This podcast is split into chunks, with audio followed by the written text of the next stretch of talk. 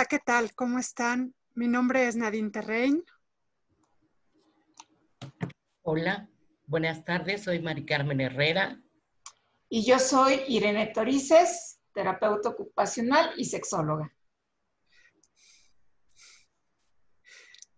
Pues somos las tres, gracias. Y el día de hoy vamos a responder algunas preguntas realizadas por estudiantes universitarios. Y para eh, esto eh, estuvimos investigando qué pasa con la información que tienen los estudiantes universitarios. Y encontré dos estudios, uno que se realizó en Suecia en el 2019 con estudiantes de trabajo social. Y este estudio concluye que los estudiantes se sienten inseguros con respecto a los conocimientos que tienen en relación con la salud sexual. Eh, cabe notar que en Suecia es uno de los países donde hay educación sexual desde preescolar hasta la universidad y aún así los estudiantes que, en algún momento tendrían que ser los transmisores de la información sobre salud sexual no se sienten seguros con sus conocimientos. El otro estudio fue realizado en Estados Unidos eh, en este año, en el 2020 fue publicado, y este estudio asegura que los estudiantes universitarios tienen acceso a información sobre salud sexual principalmente a través de Internet, pero que esta información no es suficiente, que necesitan procesar esta información con sus pares en algunas ocasiones o con algún facilitador o algún proveedor de salud o incluso con sus profesores. Y por ello es bien importante poder tener un, programa de educación sexual para estudiantes universitarios, para que puedan tener tanto la información eh, sobre salud sexual como eh, poder entenderla y aplicarla y usarla en su vida cotidiana. Y por ello se nos hace muy importante poder responder a estas preguntas de nivel universitario. Y para responder las preguntas, voy a empezar yo a hacer a Nadine algunas de las que sus estudiantes universitarios le hicieron directamente en alguna ocasión que les dio una charla sobre sexualidad humana. Y la, pregunta, la primera pregunta, Nadine, sería, ¿es recomendable usar espermicidas? Pues eh, depende del objetivo que se tenga. La función de un espermaticida o de un espermicida es en realidad reducir el movimiento de los espermatozoides. No los mata como tal, reduce su movilidad y eso afecta su capacidad para eh, lograr un embarazo o su fertilidad. Sí puede ser útil un espermaticida siempre y cuando se quiera evitar un embarazo y es mucho más útil si se combina con algún otro método.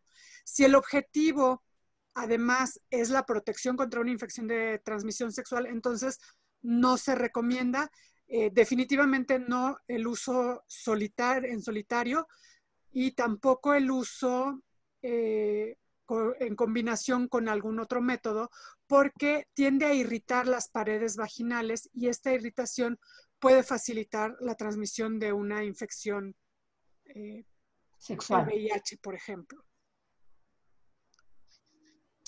Eh, otra pregunta es si puedes embarazar con líquido preeyaculatorio y cuál es la probabilidad de que embaraces con el líquido preeyaculatorio.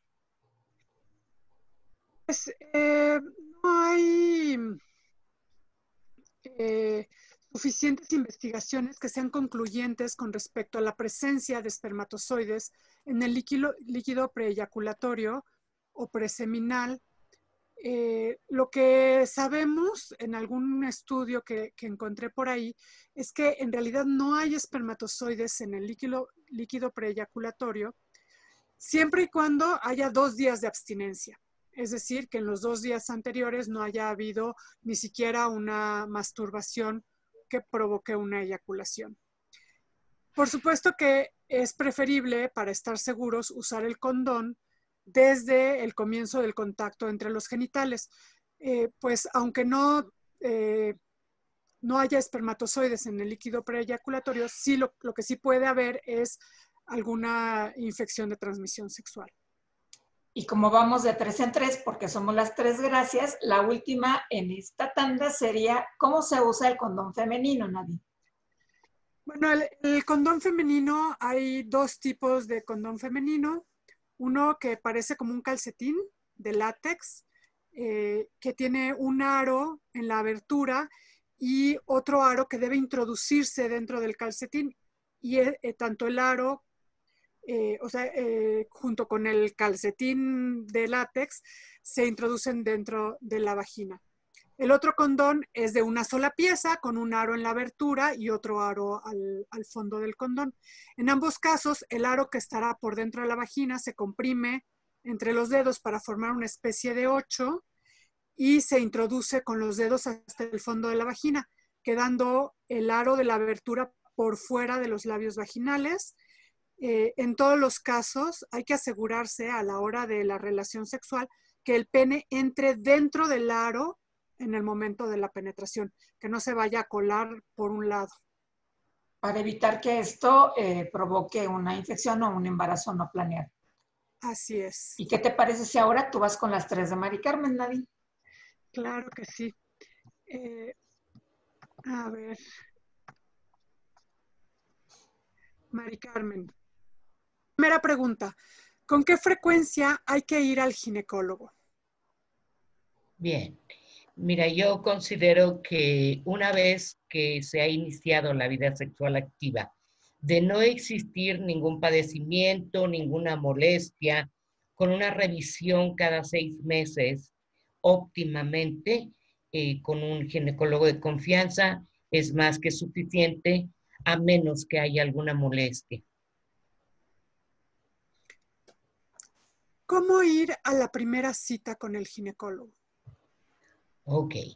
Yo considero que es importante antes que nada que sea una persona debidamente certificada, que sea un ginecólogo de confianza, como para poder asistir eh, confiadamente y eh, eh, con el baño diario es más que suficiente.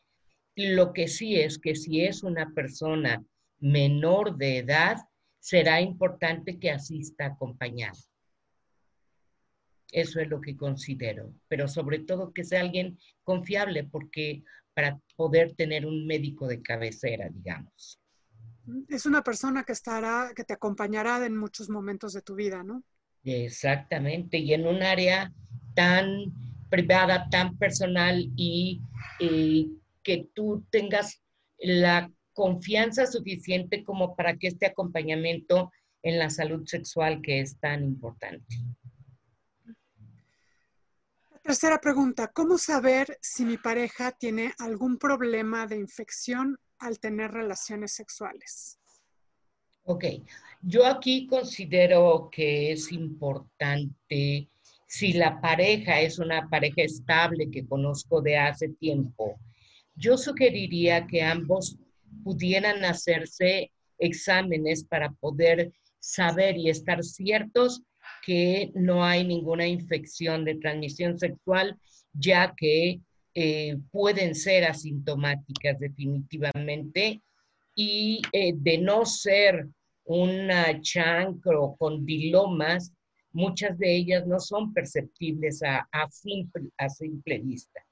Por eso es tan importante la protección de la salud sexual a través de un método de barrera si es una persona que, con quien no tengo un tiempo establecida como pareja. Eso es lo que considero. Y bueno, finalmente, como son asintomáticas, si no tengo seguridad, siempre usar protección, ¿no? Absolutamente. Okay. Y ahora, Mari Carmen, ¿tú qué me quieres preguntar a mí? A ver, ahora voy yo con Irene en cuanto a sus preguntas. Irene, ¿cómo, cómo, se, cómo puedo llegar al coito? Bueno, depende si me estás preguntando cómo hacer para lograr la penetración. Si es la primera vez que vas a tener relaciones sexuales, es importante que haya un juego sexual previo que garantice que exista una buena excitación para que si eres mujer tengas una lubricación lo suficientemente abundante como para no tener dolor a la hora que el coito tenga lugar y si eres hombre, que tu erección sea lo suficientemente firme para poder lograr la penetración. El juego sexual previo a veces eh, se da por obvio o lo omiten, sobre todo las personas muy jóvenes o adolescentes, porque lo que quieren es llegar de manera inmediata a algo que les han platicado que puede llegar a ser muy satisfactorio. Y la realidad es que sí lo es, siempre y cuando tengamos esta preparación en nuestros cuerpos, que como dije al inicio, nos permita tener un nivel de excitación lo suficientemente intenso como para poder lograr una buena lubricación, una buena erección y con esto llegar a tener un coito que no sea doloroso. Bien. Eh, otra pregunta. ¿Por qué tenemos relaciones sexuales en un noviazgo? Bueno, esa es una pregunta que cada persona tendría que responderse. No es necesario llegar a tener relaciones sexuales en el noviazgo. Sin embargo, en la mayoría de las ocasiones, cuando se tienen relaciones en algún noviazgo, es por el proceso de enamoramiento que se está viviendo. Tenemos tanto interés en pasar tanto tiempo con la persona de la que estamos enamorados o de la que somos novias o novios, que pensamos que una de las finalidades es justamente el llegar a la relación sexual. Y cuando se llega a la relación sexual generalmente es porque se ha idealizado esta parte de conexión afectiva, amorosa, sentimental, y pensamos que puede reforzarse a partir de la relación sexual. Es también importante que tomemos en consideración la respuesta a la pregunta anterior. Si finalmente durante el noviazgo, independientemente de cuál sea nuestra edad, decidimos tener relaciones sexuales, hay que garantizar que exista un juego previo que garantice también que la relación coital sea eh, satisfactoria y no sea dolorosa. Bien. Otra pregunta. ¿Por qué soy tan tímido ante una mujer cuando platico con ella? Bueno, la timidez es eh, un temor para relacionarse, sobre todo con personas que nos atraen. Y cuando no sabemos de qué manera acercarnos a las personas que nos atraen, porque tenemos principalmente miedo al rechazo, por supuesto que vamos a evitar hacerlo. Sin embargo, aquí cabe esto que dicen eh, las, los dichos populares de que la práctica hace al maestro. Entonces, entre más ocasiones nos acerquemos a la persona que nos atrae, menos serán las posibilidades de que tengamos algún tipo de temor para proponerle alguna situación de una cita o a lo mejor establecer ya una relación que no sea amistosa, sino una relación de tipo noviazgo o simplemente para pasar más tiempo juntas o juntos, dependiendo también de la preferencia de cada persona o de quién sea la persona que me interese. La timidez tiene que ver con una cuestión de autoestima. En algunas ocasiones sí, no siempre. Y también aquí habría que revisar si solamente sientes este temor de acercarte a la persona que te atrae hacia esa persona o es una situación que se da hacia otras personas con las que tú buscas establecer un tipo de relación amistosa o de otro tipo de afecto más intenso como pudiera ser el noviazgo porque entonces sí estaríamos hablando de que sería necesario trabajar tu autoestima para poder nutrirla lo suficiente y que tengas relaciones sexuales y sociales mucho más satisfactorias. Bien. Y regreso con Nadine. Nadine, ¿cuáles son los días de fertilidad o infertilidad? Pues esa pregunta daría para todo un programa completo. Eh, en general es útil conocer el ritmo de fertilidad del propio cuerpo. Y eh, si la mujer tiene un ciclo regular, hay cerca de una semana a 10 días al mes que son días fértiles y el resto del tiempo la mujer no es fértil. Eh, se tienen que hacer una serie de cálculos tomando en cuenta cuánto dura mi ciclo, eh, cuándo aproximadamente sucede la ovulación y eh, esto me permite calcular cuándo vendrá la menstruación y demás. Yo lo que recomiendo más que meternos en cálculos es usar una aplicación. Las aplicaciones son muy eficientes. en la aplicación uno pone cuánto dura mi ciclo, y eh, cuándo fue la última vez que menstrué. Y cada vez que menstruo, eh, anoto el día, de, el día que empiezo a menstruar, cuánto tiempo eh, estoy menstruando. y, el, y la aplicación calcula automáticamente cuáles son los días eh, fértiles en mi caso. ¿Y Siempre y cuando... Perdón, ¿la aplicación también considera los casos de aquellas mujeres que no son regulares en su ciclo, Nadie? Eso es lo que, eh, lo que iba a terminar de decir. Eh, la, aplicación es muy eficiente en los casos de personas que son regulares. Cuando las personas no son regulares, de algún modo con el tiempo la, aplicación va aprendiendo eh, cómo son los ciclos y va haciendo cálculos en cada ciclo. Depende de la aplicación, no todas lo hacen. Y se va acercando cada vez más a los días de fertilidad. Pero cuando la, persona no es regular, es muy difícil tener un cálculo más preciso de cuáles son los días de, fertilidad. O sea que la aplicación se va personalizando a tu, con tu ciclo. Así es. Eso es muy, muy recomendable. Y bueno, aquí te preguntan algo sobre qué tan recomendable es depilarse el vello público. Hablando de recomendaciones. Sí, eh, este asunto de depilarse el vello público suele ser algo que, hacemos por temas estéticos eh, y para algunas personas lo consideran como de higiene personal. La realidad es que eh, no, o sea, en cuanto a higiene personal, lo mejor que podemos hacer es lavarnos con agua y jabón neutro. No hace falta más cosa en nuestra zona genital. Eh, no es tan recomendable en cuanto a temas de salud porque al depilarnos podemos irritarnos, el área pública queda desprotegida y con esta irritación o incluso ciertas lastimaduras, las navajas cortan, eh, eh, al arrancar los vellos también pueden quedarse lastimada la piel, pues estamos más propensos o propensas a cualquier infección, no solo las de transmisión sexual, a cualquier infección.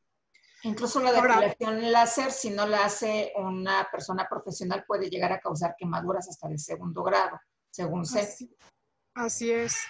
Y bueno, al final de cuentas, eh, pues en el punto final es que cada quien hace con su cuerpo lo que más le place.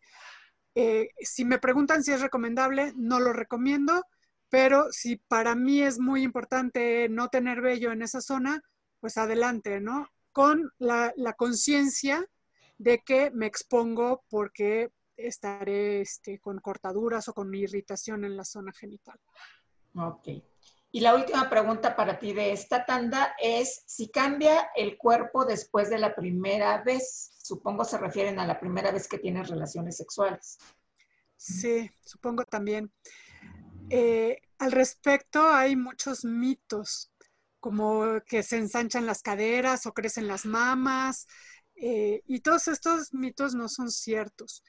Los cambios que sí pueden llegar a notarse es que la lubricación genital suceda con mayor facilidad. Entre más práctica se tiene, más fácil es eh, conseguir la lubricación con la vida sexual activa. También eh, algo que puede suceder corporalmente es que los genitales se puedan ir volviendo cada vez más flexibles porque el cuerpo aprende a recibir un, pene adentro, eh, siempre y cuando haya todo este contexto de excitación. Pero eh, todos estos cambios solo van a suceder durante la relación sexual. Incluyendo el cambio de coloración en los órganos sexuales que también es característico de la excitación, por ejemplo. Es, esto es correcto. También las mamas van a crecer durante la relación sexual y después regresan a su tamaño normal. Eh, sí, o sea, sí, durante la relación sexual hay muchos cambios, pero no solo la primera vez. Todas las veces que se tienen relaciones sexuales, el cuerpo cambia para eh, tener esta respuesta sexual que por lo general se asocia con el placer. Ok pues puedes ir con Mari Carmen ahora, Nadie. Sí, un segundo, Mari Carmen. Sí.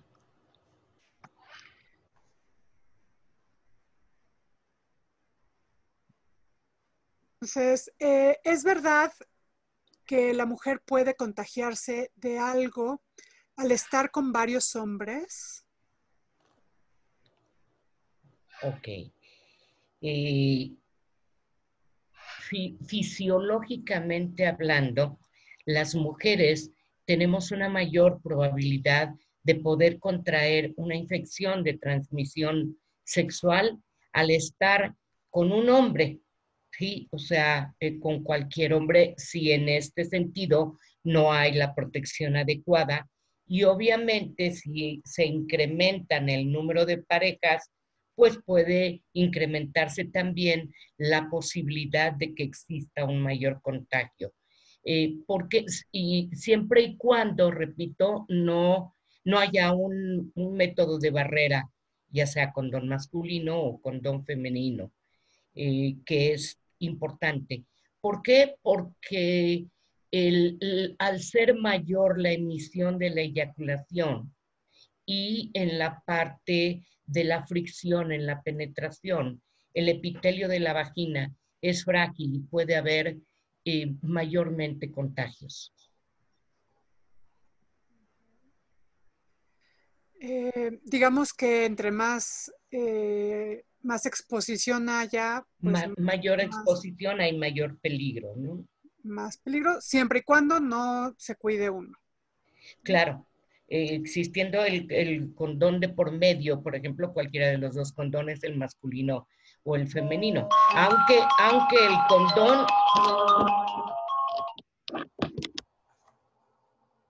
Aunque el condón este, eh, masculino no protege del todo en algunas infecciones de transmisión sexual, como pudieran ser el herpes.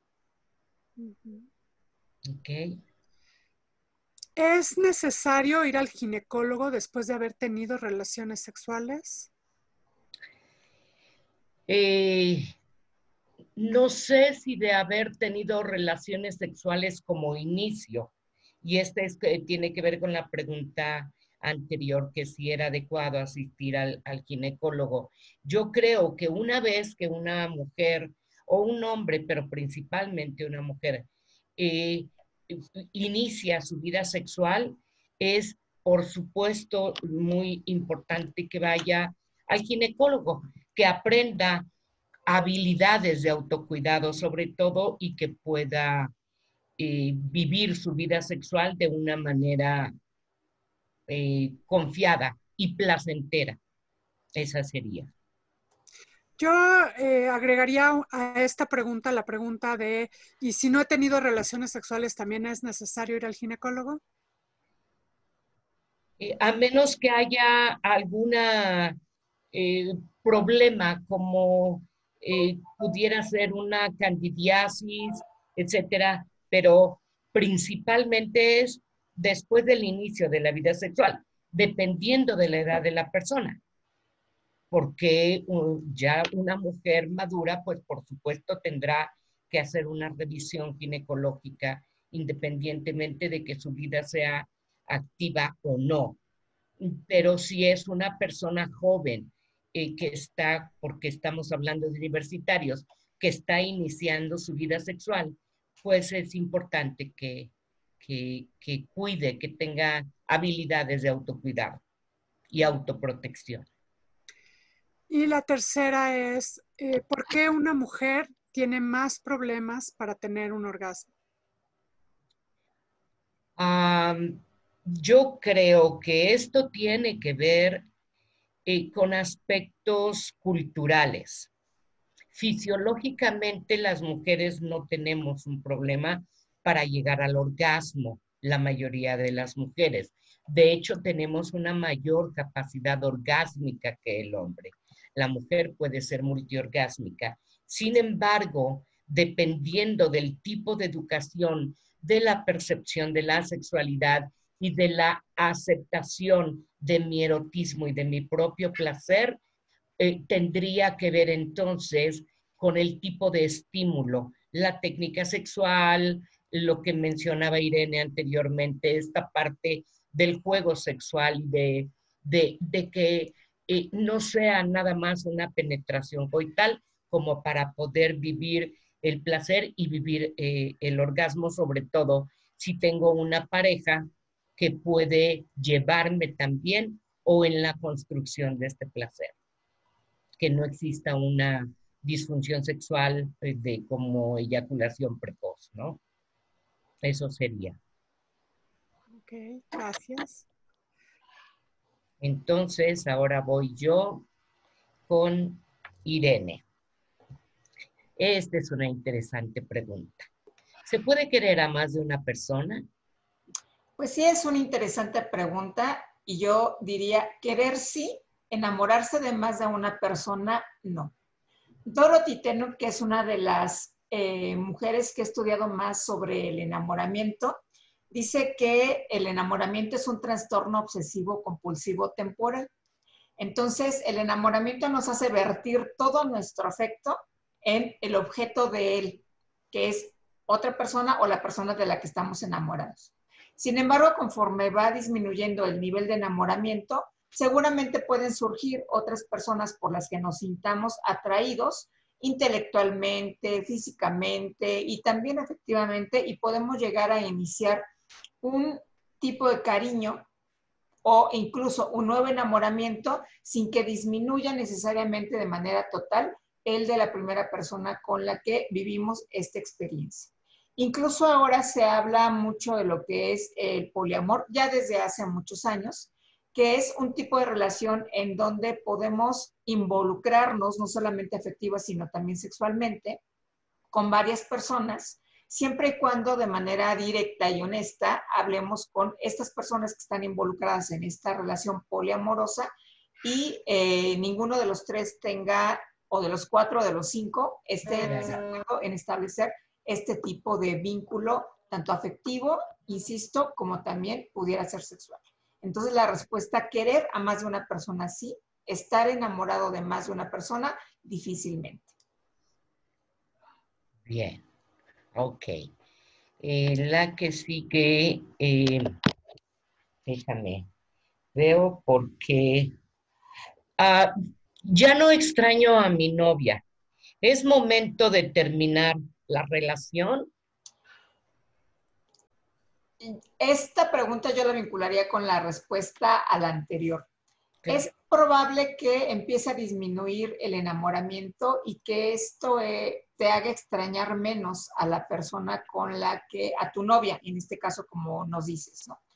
Y que eh, a lo mejor empiece a haber también monotonía en la relación que están manteniendo y esto te haga querer ya terminar la relación.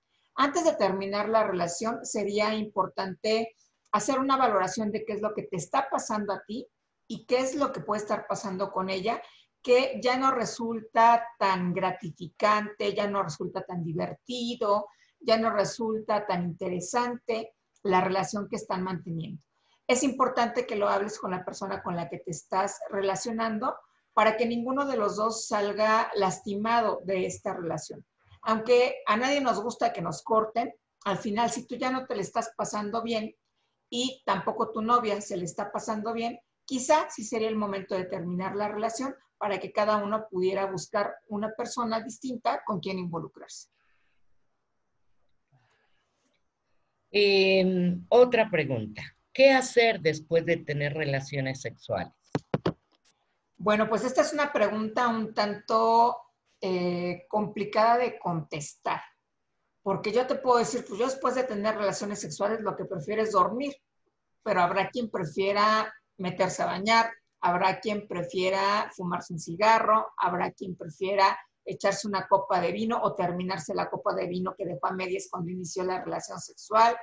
Habrá quien prefiera salirse a dar la vuelta a la manzana para terminar de liberar toda la tensión sexual que se acumuló durante esta actividad. Varía de persona en persona lo que se puede hacer después de la relación sexual. Lo que sí es importante, sobre todo en las personas que dicen que tienen mucha confianza con su pareja y que no utilizan un método de protección como el condón o un método de barrera, como el condón masculino o el condón femenino, es que se haga una higiene de los órganos sexuales para de alguna manera no evitar, pero sí prevenir que alguna infección que pudiera haber tenido la persona con la que nos vinculamos sexualmente pueda penetrar más fácil en las mucosas de la vulva y la vagina o incluso a través de la uretra del pene si se tratara de Bien. Y entonces ahora continúas. Yo con Nadine. Tú con Nadine. Nadine, ¿hay cambios de desarrollo en una mujer después de tener varias relaciones sexuales? No sé si se refieren al desarrollo emocional, al desarrollo físico o al desarrollo eh, social. Así de abierta está la pregunta que te están haciendo. Sí, sí es cierta. Em, yo pensé en vincularla con la pregunta anterior que me hiciste, eh, más con el desarrollo del cuerpo, pero efectivamente hay cambios en el desarrollo en otros niveles. El cuerpo madura y cambia naturalmente, con o sin vida sexual activa. Y eh, esta pregunta eh, está como relacionada con, con la anterior. ¿Qué pasa con el cuerpo? Bueno, algo que me gustaría aclarar con respecto al cuerpo, hay, mitos acerca de el uso de la vagina puede hacerla guanga o, que sea este, demasiado floja. Y esto, esto no es cierto, esto es un gran mito porque el órgano eh, de la vagina es un órgano que tiene la capacidad de flexibilidad y se adapta al tamaño de lo que entre en él algo que se puede hacer para tomar conciencia de esa parte del cuerpo es apropiarse de ella eh, para aprender a apretar los músculos de, manera voluntaria para que uno pueda apretar o aflojar cuando, uno, cuando una quiera. Estos se llaman ejercicios de Kegel y eh, ayudan a tomar conciencia de, de, nuestro propio cuerpo. Eso en cuanto al cuerpo. En cuanto al desarrollo emocional, eh, o mental, pues definitivamente que cuando una mujer eh, tiene acceso al placer sexual, eh, es como una forma de, acceso a la plenitud también, va a generar una maduración tanto emocional como mental en ella, pero es, es una maduración que podría ser con, con cualquier otra experiencia vital, ¿no? Entonces, no es per se porque tuvo una relación sexual que se va a volver más madura, sino es parte de, los procesos de desarrollo naturales en la vida de, todas las personas. También en el caso de los hombres, una vez que inician su vida sexual activa, van a tener cambios emocionales y mentales eh, relacionados con, este evento que es importante en sus vidas. Eh, Nadine, y la otra pregunta sería, ¿cómo se realiza el sexo oral? Se, realiza el sexo oral? ¿Cómo se realiza el sexo oral? Ok. Eh, bueno, obviamente con la boca es la estimulación de la zona genital eh, utilizando la boca. Y dependiendo de cada persona, hay, hay, muchas formas de hacerlo y dependiendo de si es sexo oral a un hombre o sexo oral a una mujer, algo muy importante es explorar y eh, como intercambiar la información de cómo lo está sintiendo quien lo está recibiendo, porque no hay una forma de hacerlo. Hay, eh, en el caso, por ejemplo, del sexo oral a los hombres, hay quien le gusta eh, que, sea, que el pene sea succionado, hay quien le gusta que el pene entre hasta el fondo de la garganta, hay quien le gusta que nada más sea la puntita la que sea succionada o solo este, lamida con la lengua. Hay, hay muchas formas y cada persona tiene un gusto diferente. Entonces, la idea es explorar y, reconocer qué pasa. En el caso de la mujer, eh, las posibles acciones son lamer la, la zona eh, vaginal, la vulva, las, este, los labios y la zona vaginal, lamer el clítoris o incluso succionar el clítoris, eh, o este, eh, introducir la lengua dentro de la vagina para estimular también un poco por dentro de la vagina. Y esto es, pues, depende de cada mujer o depende de cada hombre cómo le gusta. Entonces, lo más importante es preguntarle qué te gusta a ti y cómo te gusta que lo haga eh, y estar como muy abierto a esa información. Bueno, y aquí también sería importante utilizar algún método de barrera para eh, poder tener esta práctica de manera segura. Sí, cuando se realiza con algún método de barrera, en el caso del hombre, el pene debe estar erecto, se coloca el condón sobre el pene y eh, es muy importante con la mano sostener el, condón en la base del pene, porque a la hora de succionar podríamos llevarnos el, condón. Eh, también existen condones con sabor para que esta práctica sea placentera para ambas partes. Y en el caso del sexo oral a una mujer, el método de barrera bueno, venden unos cuadritos de látex que se pueden colocar en la zona genital para cubrir completamente la vulva. Eh, también algunos tienen eh, sabor y en caso de no tener estos cuadritos de látex, se puede utilizar el plástico que usamos en la cocina, dependiendo de las marcas, Cleanpack o Egapack o algo así se llaman. Eh, y con este plástico de la cocina podemos envolver la zona genital y pues ya que estamos en la cocina podemos agregarle algún sabor, crema, chocolate o mermelada. Al plástico, no a la vulva, porque eso puede originar algún tipo de infección. Así es, al plástico, exactamente.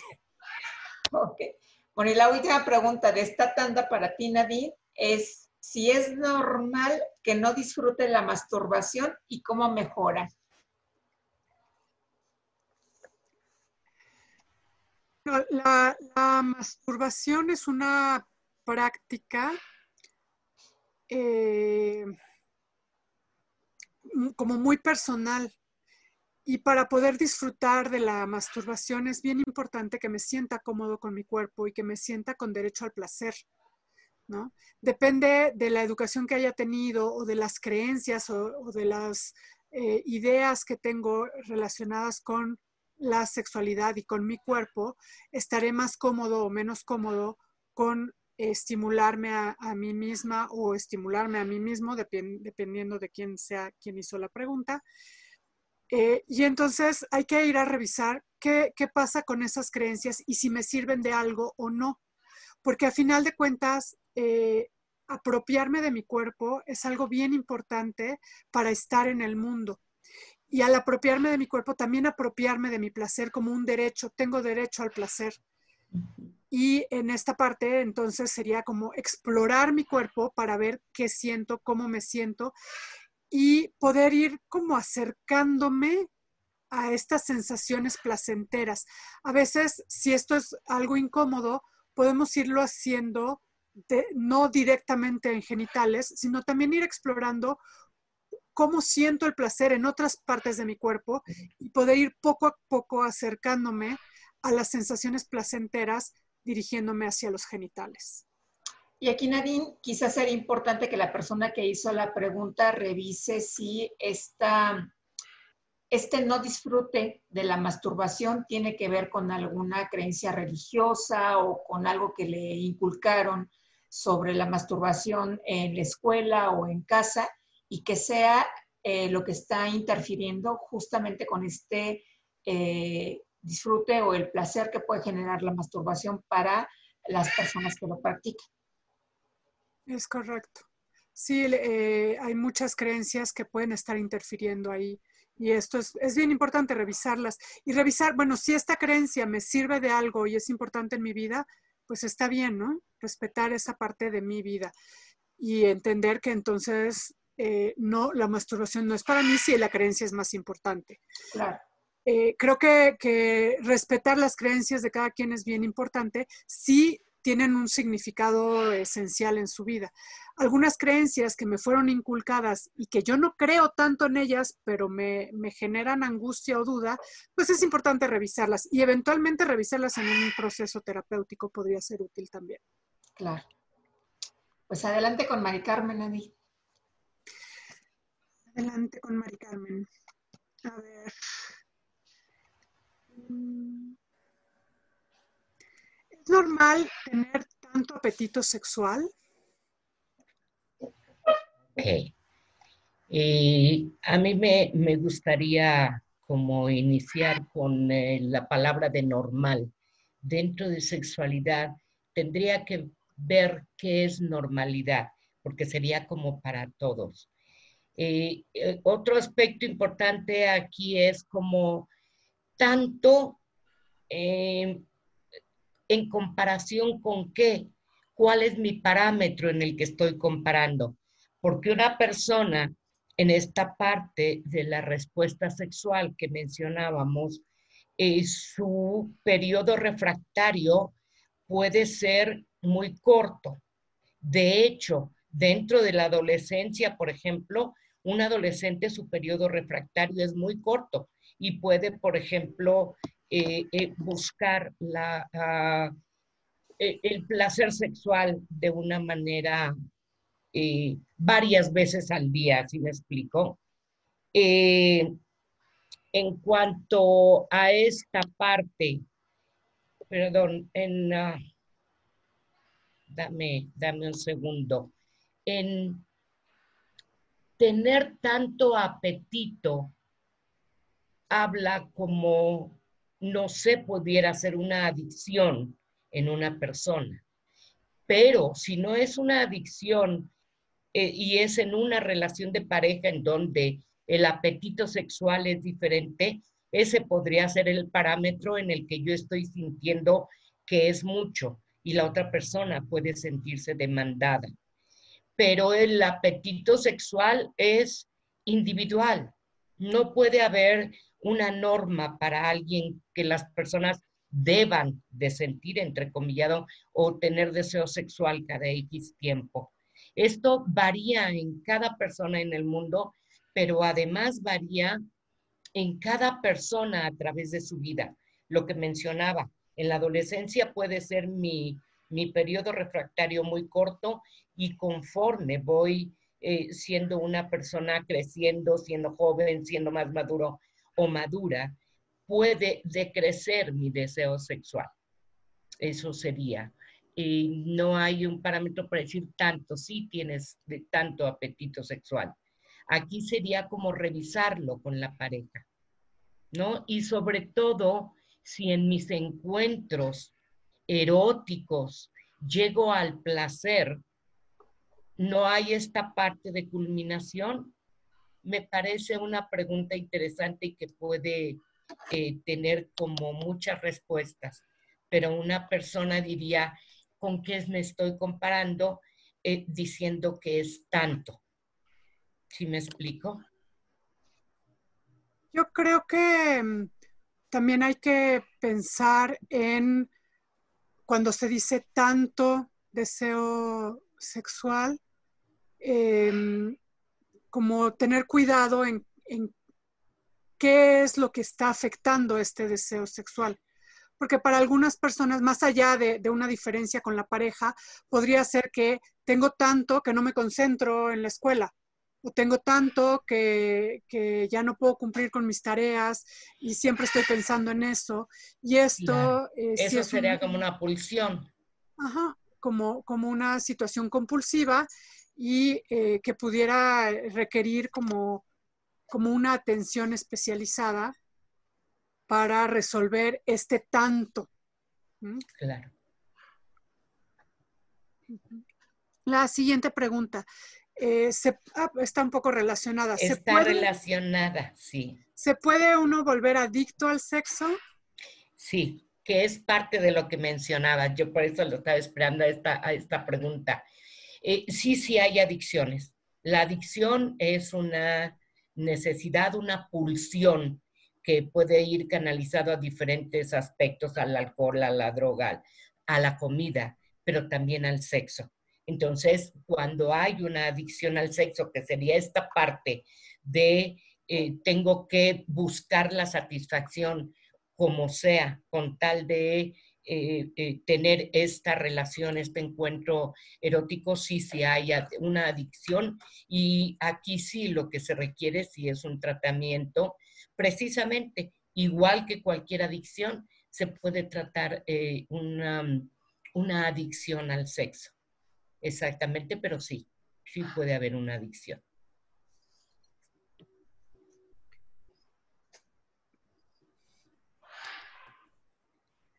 Y la última para Mari Carmen de esta tanda, Nadine.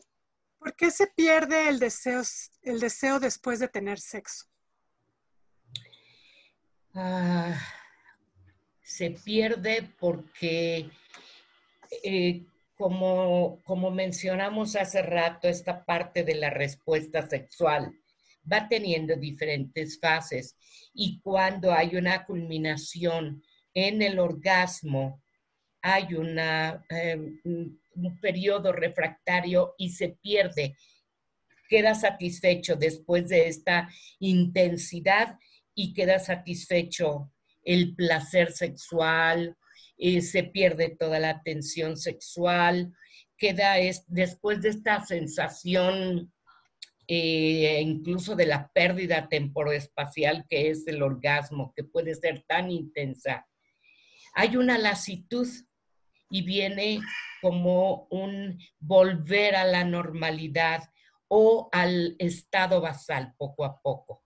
Y en, después de esta latitud, lasitud viene un periodo refractario. y este periodo refractario es como no, no responder a un estímulo sexual, no tener deseo sexual.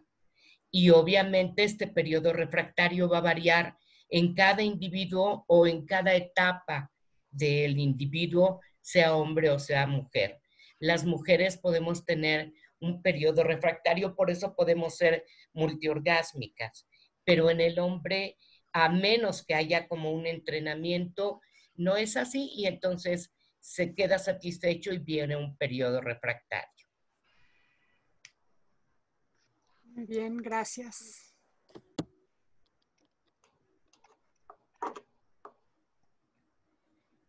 Ok.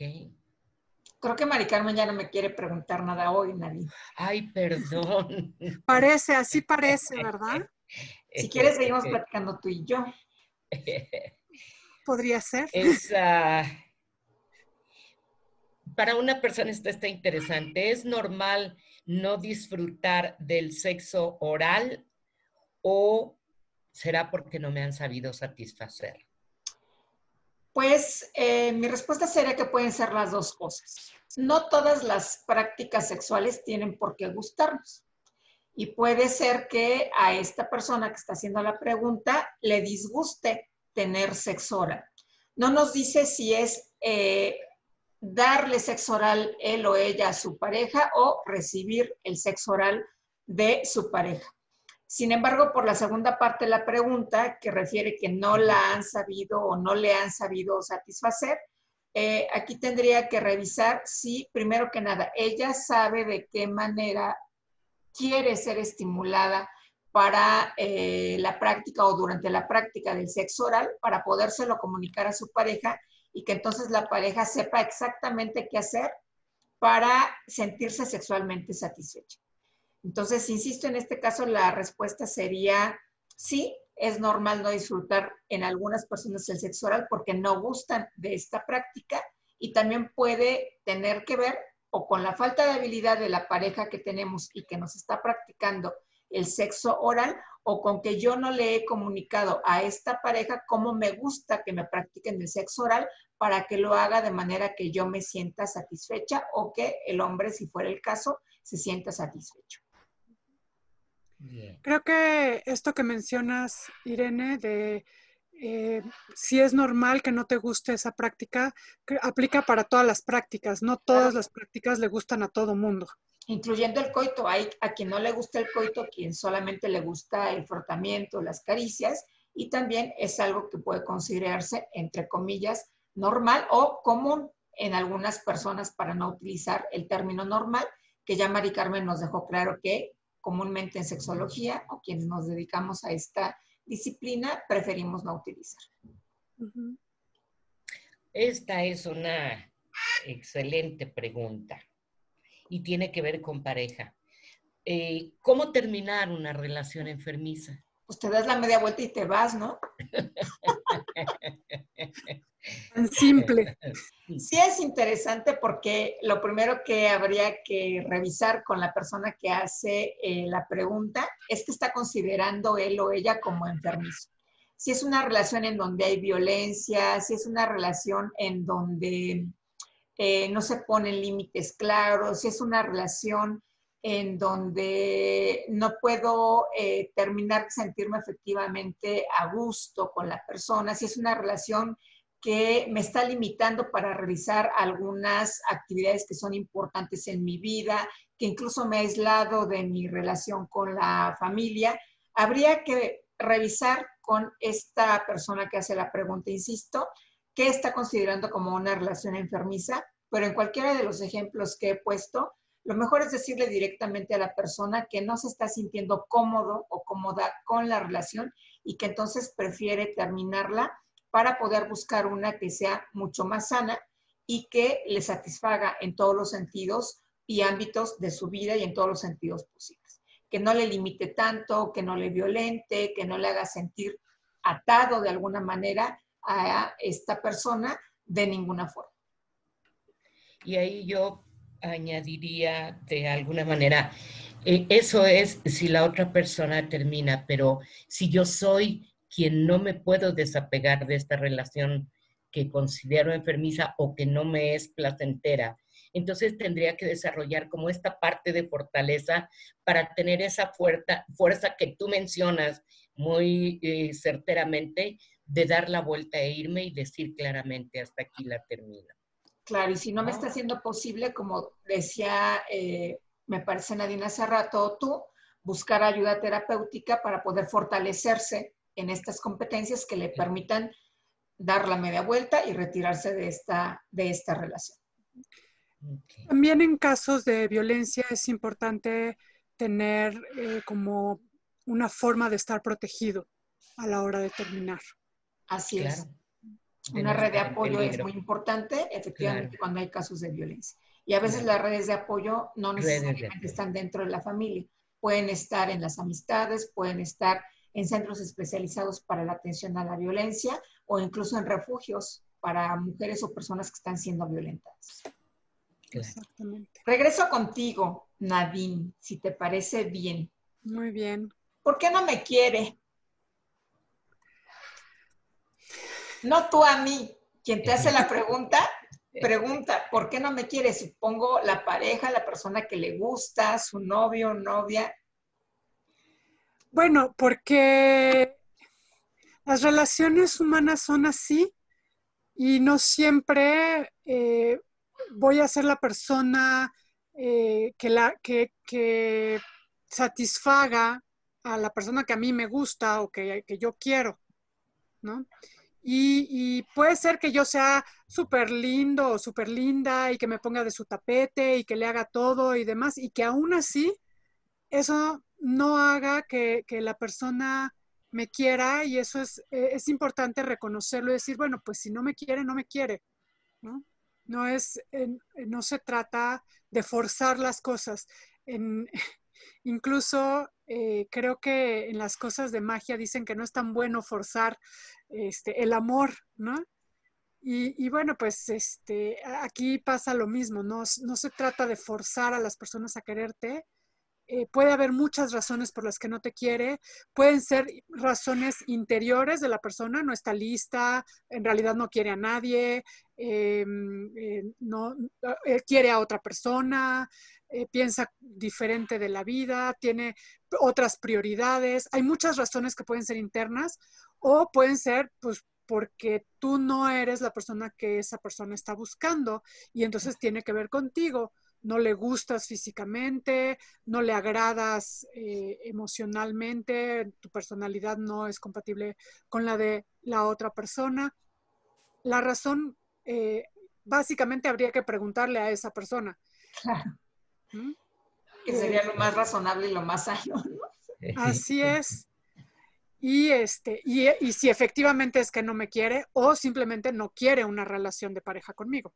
O puede ser también una percepción que yo tengo de que la otra persona no me quiere, que también pasa, ¿no? Como cuando eh, pensamos en la familia que nuestra mamá o nuestro papá quiere más a alguno de nuestros hermanos que a nosotros. Y cuando llegamos a confrontar o a preguntarle directamente a nuestra mamá o nuestro papá, nos dice, no, sí te quiero, pero te quiero de una manera diferente. Entonces, esto que dices de preguntarle directamente a la persona, me parece lo más razonable en todos los casos. Siempre que tengamos esta sensación de que una persona no nos, no nos no siente afecto de ningún tipo o de algún tipo por nosotros. Eh, la siguiente pregunta que te hacen o que te hicieron, Nadine, fue, ¿qué buscan ellas en el sexo? ¿Qué buscan ellas en el sexo. Bueno, creo que lo mismo que ellos en general es como pasar un buen rato, sentir placer, conectarse con la pareja también a un nivel emocional. Eh, en, el, sexo, las mujeres buscamos estar cómodas con nosotras mismas también. Y, básicamente eso, estar cómodas, tener placer, eh, tener un encuentro emocional también con la otra persona, además del encuentro sexual, y, este, y pasar un buen rato. Claro. Divertirnos, que es muy importante en la actividad sexual, y que en muchas ocasiones se nos olvida que es importante también divertirnos cuando estamos teniendo actividad sexual. Y la última pregunta para ti en esta tanda, Nadine, es ¿por qué cuando tienes una pareja tienes fantasías sexuales con otras personas conocidas de tu pareja? Bueno, esto es algo que está como preguntado generalmente, o sea, generalizado. No a todo el mundo le, pasa esto. Eh, algunas personas les puede llegar a pasar el tener fantasías sexuales. Eh, incluso con personas conocidas, y básicamente habría que explorar qué, o sea, si es algo que es agradable, pues ahí está y es parte del repertorio sexual y qué buena onda, ¿no?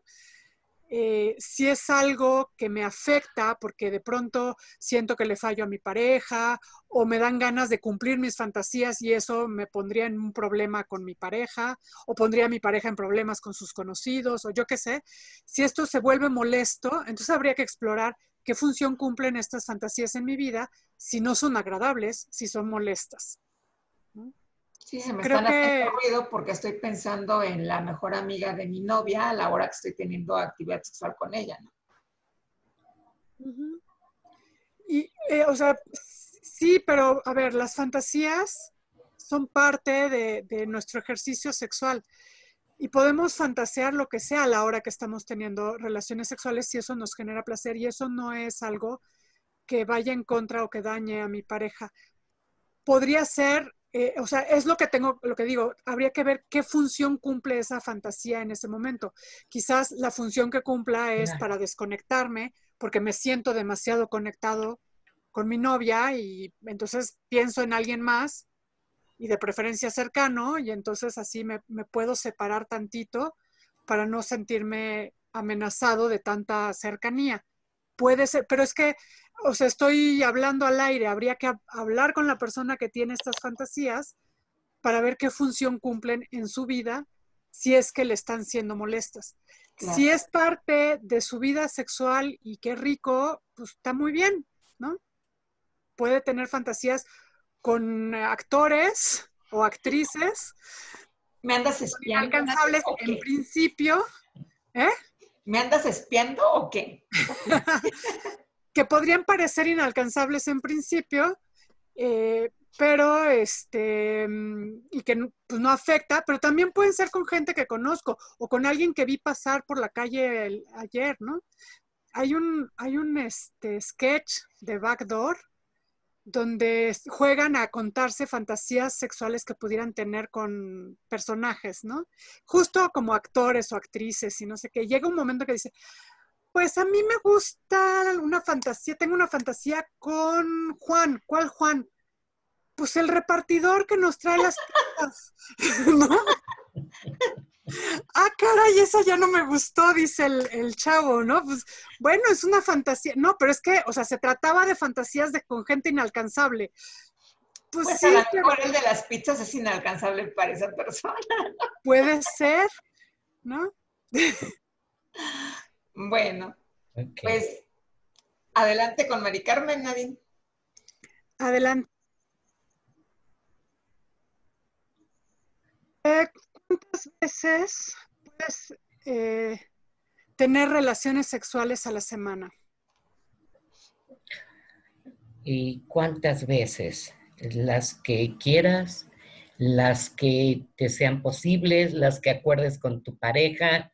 Yo creo que depende de, de la edad, depende del estado de salud, depende sobre todo de lo que es esta vivencia de la sexualidad. porque si es de gozo, eh, si es de placer, si es eh, eh, para unirme más a mi pareja o para divertirme, pues depende de tu, de tu apetito sexual o de tu deseo sexual. No existe un parámetro, que era lo que mencionábamos, no, no, hay, no hay un parámetro. Una persona eh, joven puede tener deseo sexual. Por ejemplo, las parejas cuando se casan al inicio tienen una eh, eh, actividad sexual como muy intensa y conforme va siendo ya más estable la relación, posiblemente si se espacien. Lo que sí es importante, hay que cuidar que este espaciamiento no vaya siendo como demasiado largo que pueda, que pueda generar, digamos, abismos, ¿no?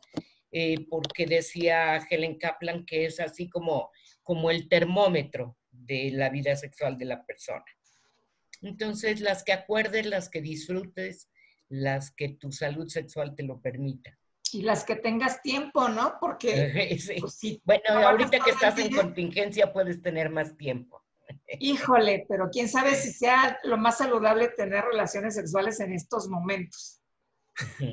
Sobre todo si no tienes la garantía de que eres COVID negativo. Claro.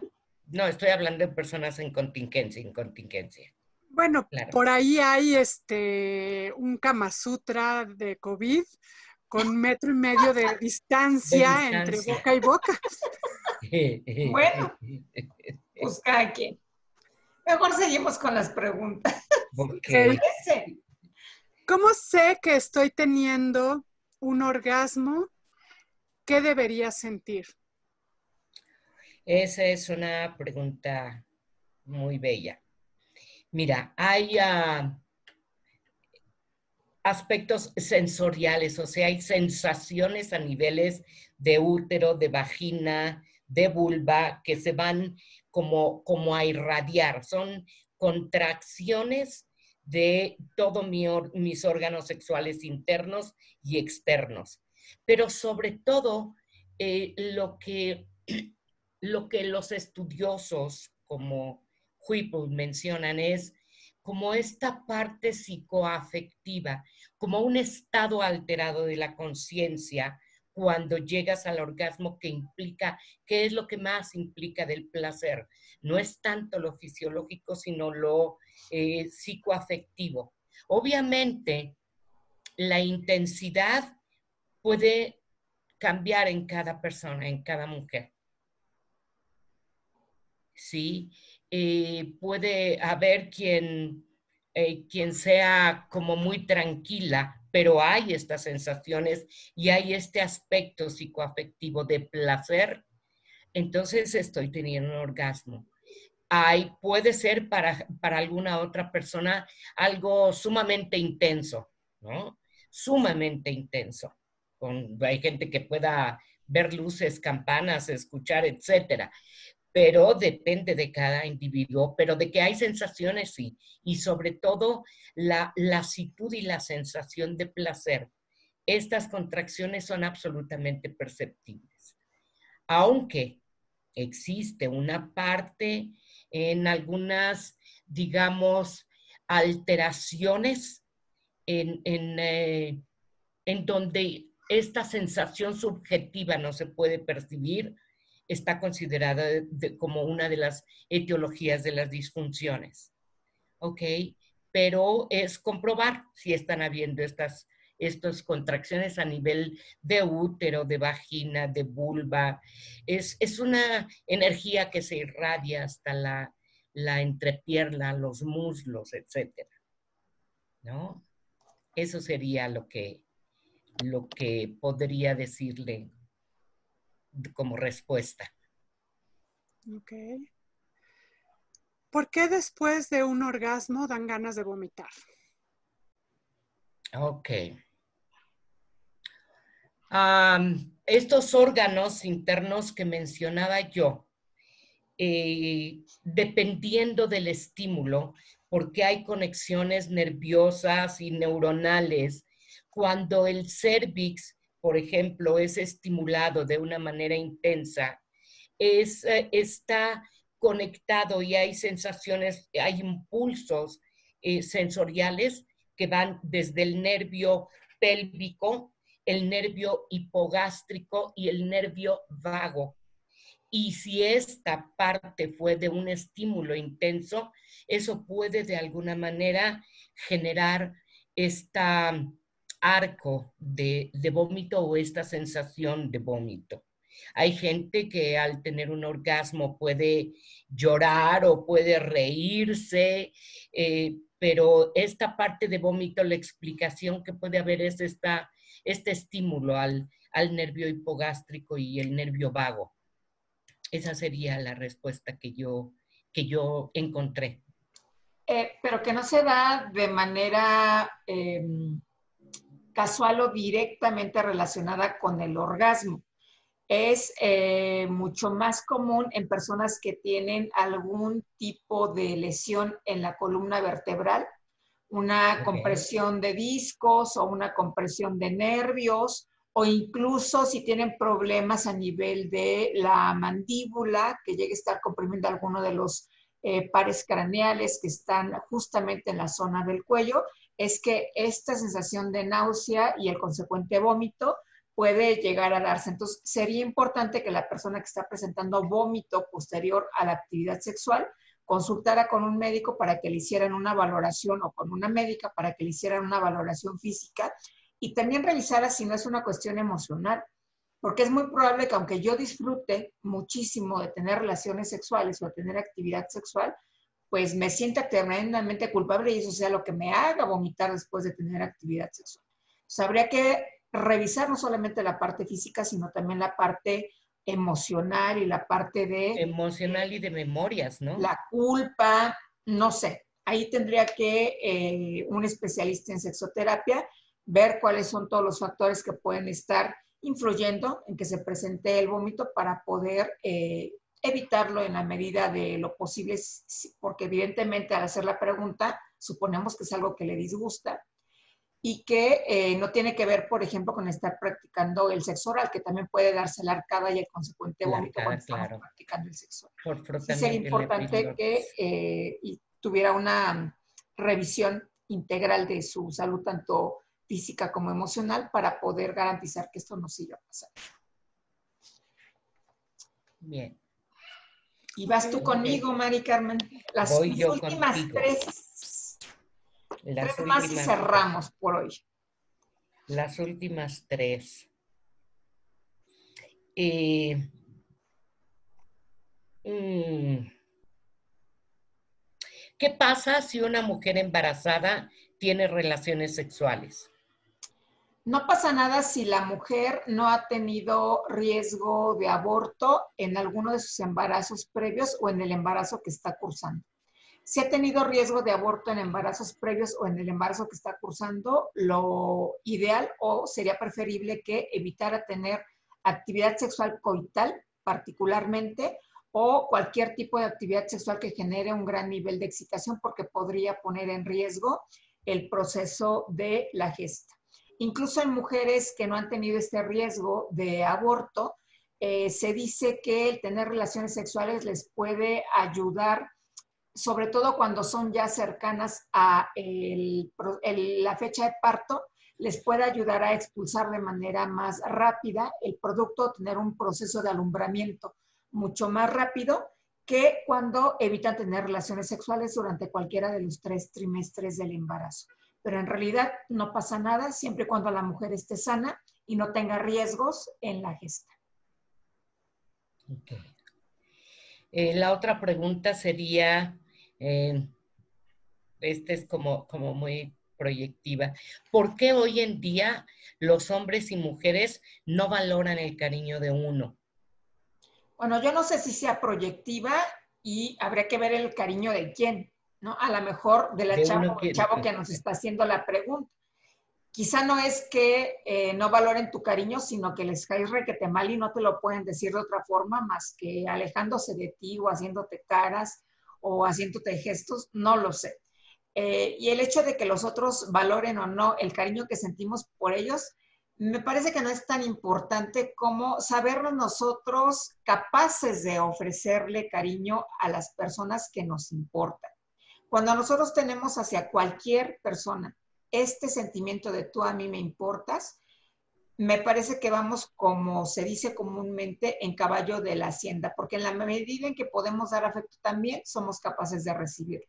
Si no somos capaces de recibir afecto, pues probablemente nos sentiremos como esta persona, no valoradas en la forma en cómo nos estamos dando afectivamente y en consecuencia, pues vamos a sentirnos poco queridas o poco queridos, poco amados, y no vamos a tener llenadera, que eso es algo real cuando no nos sentimos lo suficientemente amados o queridos, ¿no?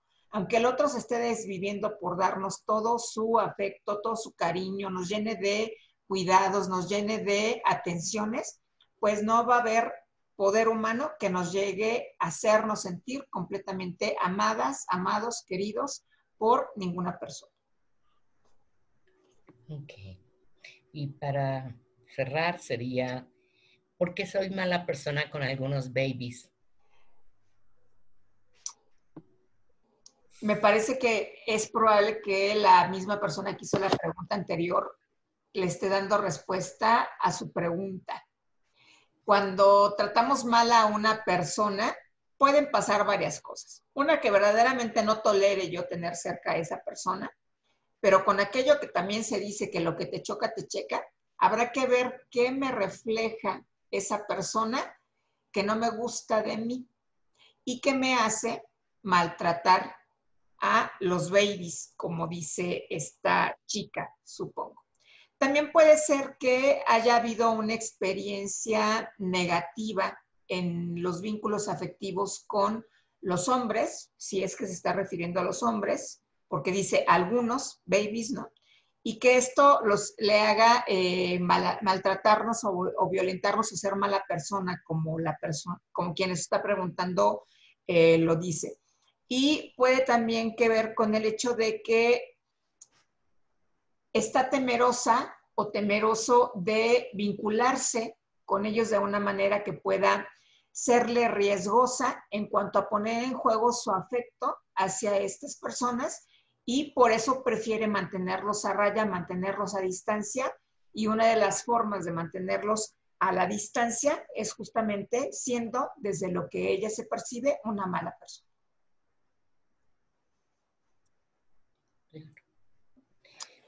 Bueno, pues esta fue la primera sesión de las tres gracias. Yo soy Irene Torices, soy terapeuta ocupacional y sexóloga.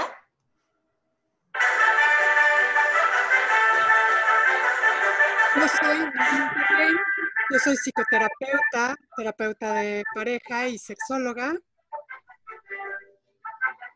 Yo soy Mari Carmen Herrera y soy psicóloga y soy eh, maestra en sexología clínica.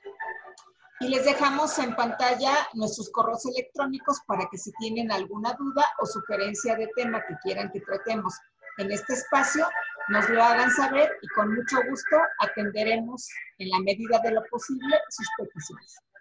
Hasta la próxima vez. Gracias. Hasta la próxima. Bye.